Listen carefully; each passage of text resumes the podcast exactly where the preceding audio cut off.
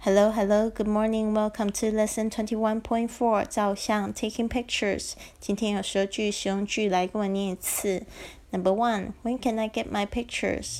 When can I get my pictures? 我什么时候可以拿到我的照片？When can I get my pictures? Two, do you have batteries? Do you have batteries? 你们有电池吗？Do you have batteries? Three, is this a digital camera? Is this a digital camera? 这是数位相机吗？Is this a digital camera? Four. What functions does this model have? What functions does this model have?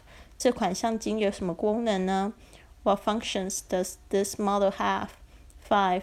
Is there any difference between these two camera models? Is there any difference between these two camera models? 这两款相机有什么不同？Is there any difference between these two camera models? Six.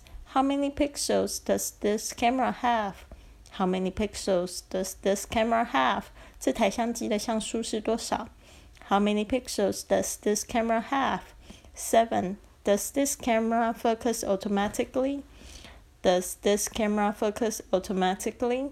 这台相机是自动对焦的吗？Does this camera focus automatically? Eight. Could I give them a try?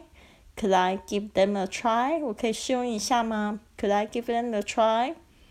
Nine. What is the button? What is the button? 这个这个按钮是做什么呢？What is the button? Ten. It is very user friendly. It it is very user friendly. 这台非常好操作。It is very user friendly. Eleven. What kind is the most durable? What kind is the most durable? 哪一款最耐用呢？What kind is the most durable? Twelve. Can the lens take wide angle shots? Can the lens take wide angle shots? 这镜头有广角功能吗？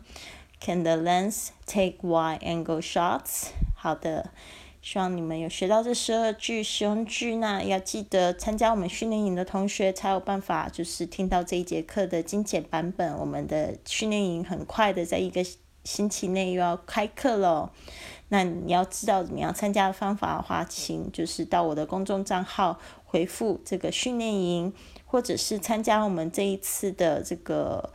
环欧火车的一个这个微信的互动讲座，有两个月的时间，我们会来进行这个环欧火车的一些精华路线，还有我自己的一个旅行分享。